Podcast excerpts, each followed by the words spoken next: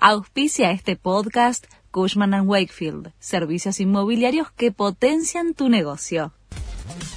La Nación presenta los títulos de la tarde del martes 15 de agosto de 2023. El blue vuelve a subir y supera la barrera de los 700 pesos. El tipo de cambio paralelo opera a 725 pesos impulsado por la devaluación que convalidó el gobierno tras las PASO. La brecha se ubica en torno al 100%, mientras que el INDEC informó hoy que la inflación de julio fue de 6,3%. El gobierno cerró por 15 días las exportaciones de carne vacuna. La medida se dispuso en medio de una fuerte suba del precio de la hacienda, que ya se había encarecido por el aumento de los costos de alimentación por el dólar maíz. Hoy acumuló un nuevo incremento de casi un 21%. Se espera que mañana se traslade parte de la suba a los precios al mostrador.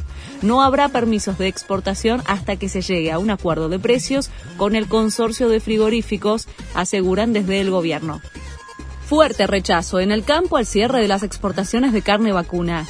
La torpeza de una medida que afecta a nuestra actividad. Cuesta mucho abrir un mercado para en forma inconsulta dejar de abastecerlo, criticaron productores y dirigentes del sector y señalaron que se trata de una receta ya aplicada sin resultados. El gobierno convoca de urgencia a supermercados y empresas para contener los aumentos. En las últimas horas empezaron a llegar las nuevas listas de precios con subas que llegan hasta el 27%, superando el 22% de avance del tipo oficial. La reunión será esta tarde en la Secretaría de Comercio con las principales cadenas de fabricantes de alimentos y supermercados.